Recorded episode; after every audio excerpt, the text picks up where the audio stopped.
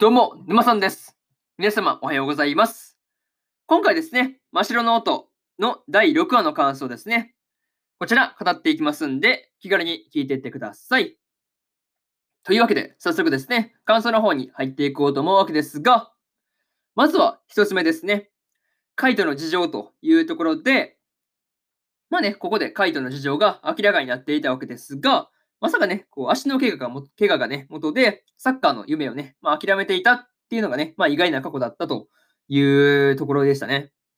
まあね、その足の怪我のことで、将来有望だったサッカーをね、まあ、やめることになったわけですが、まあね、うん、それをね、まあ、悲しむわけでもなく、これで勉強に専念できるじゃないかって言っていてね、こう、カイトのお父さんですよね。うん。カイトの父親はなかなか、っていうかね、なかなかっていうか、本当にね、こう、ひどい、本当にね、まあ、ひどいなっっていうふうに感じました。まあね、そのことが影響して、まあ、カイトがね、こう、才能を無駄遣いしているっていうふうに、まあ、説に対してね、怒ってしまったわけですが、まあ、結果としてね、まあ、二人が仲直りできたわけですからね、まあ、その辺はすごい良かったのかなっていうふうに感じました。またね、こう、説が、説とですね、カイトが褒めてしまった時に、まあ、おせっかいをね、するライも、やっぱりね、いいやつだなっていうふうに思ったところ、思ったね、ところでもありました。まあね、なかなかそういうところもありつつ、まあね、カイトのまあ過去というか、まあカイトのね、まあこう、詳しい部分ですよね。そういうところを知れたんで、まあその辺は良かったのかなっていう感じでした。うん。っていうかね、まあ確かにこう、サッカー選手は足の怪我命取りな感じしますからね。うん、そう考えると、カイトはなかなか辛いよなっていう感じでしたね。うん。でもね、お父さんの、まあ言う通りですけど、まあ、あのー若いうちにしかできないっていうかね、まあその、そんなにこう、サッカー選手としては続かないっていう話を言ってましたが、まあ、確かにそうなんですよね。うん。サッカーできる年齢としてはそんなにこう長くないですからね。うん。まあ確かにそう考えると、まあ言ってることは正しいかなっていうふうに思うんですけど、まあね、こう夢を諦めるという形になってるわけですから、まあそりゃショックだろうなっていうのはまあね、うん、察することができたなっていうことでした。まあことでしたというか感じでした。とりあえずこれがですね、一つ目の感想である、カイトの事情というところになります。で、次、二つ目ですね。先人たちへの敬意というところで、大田原さんがですね、大田原さんがですね、津軽三味線の歴史についてのね、説明をしてくれていたわけですが、その中で、いう説がですね、えー説が自分なりに音の、音とですね、えー説が自分なりに音と向き合っていこうとするっていうのがね、なかなかいいなっていうふうに思いました。まあ津軽三味線がですね、もともと盲人ですよね。あの、目が見えない人たちがやっていたんだっていう歴史がね、語られていたわけですが、まあね、説の祖父である松五郎もそうだったのかというところで納得するところでもありましたね。うん。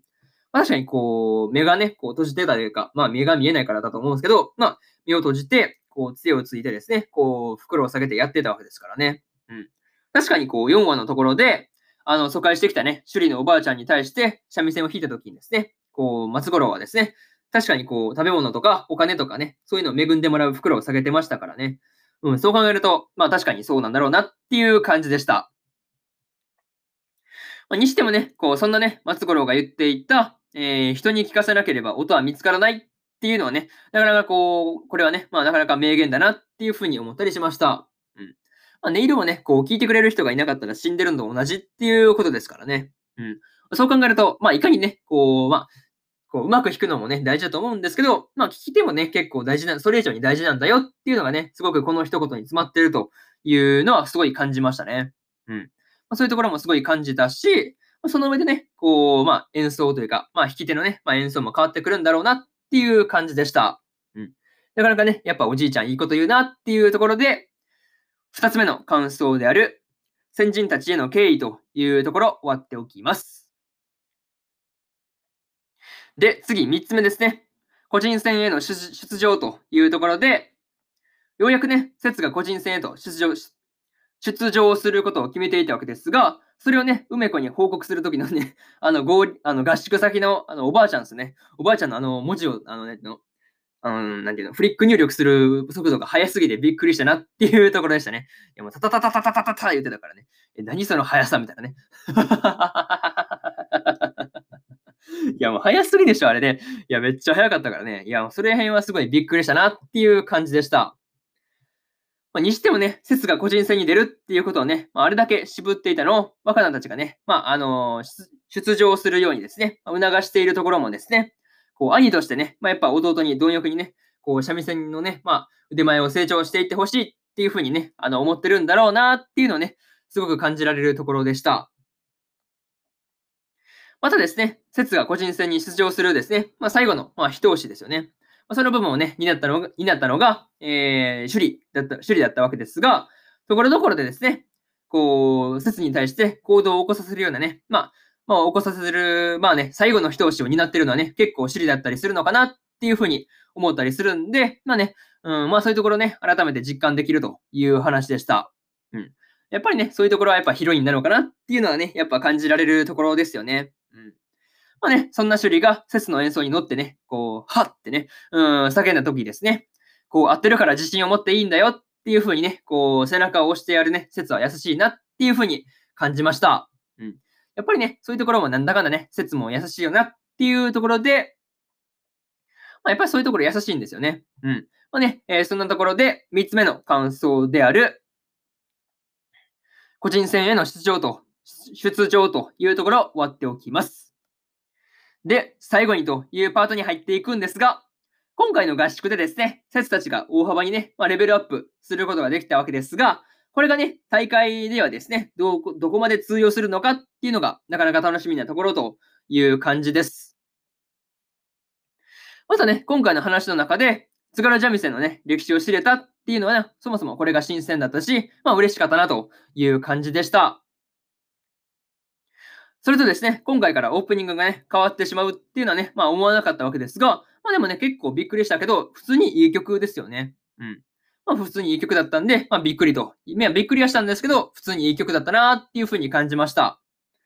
まあね、そういうところとか、まあ次回はですね、こう、三味線の大会がね、まあ次回から始まっていく感じなのかなっていうふうに思うんですけど、まあね、一体どんな感じになるのかっていうのが今からね、なかなか待ち遠しいところという感じですよね。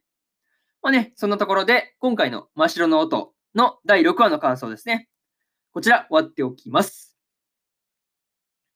で、今までにもですね、今までにも第1話から第5話の感想は、それぞれね、過去の放送で、放送で喋ってますんで、よかったら過去の放送もね、合わせて聞いてもらえると、より一層ね、真っ白の音をですね、楽しめるかなっていうふうに思うんで、よかったら、えー、聞いてみてください。おすすめです。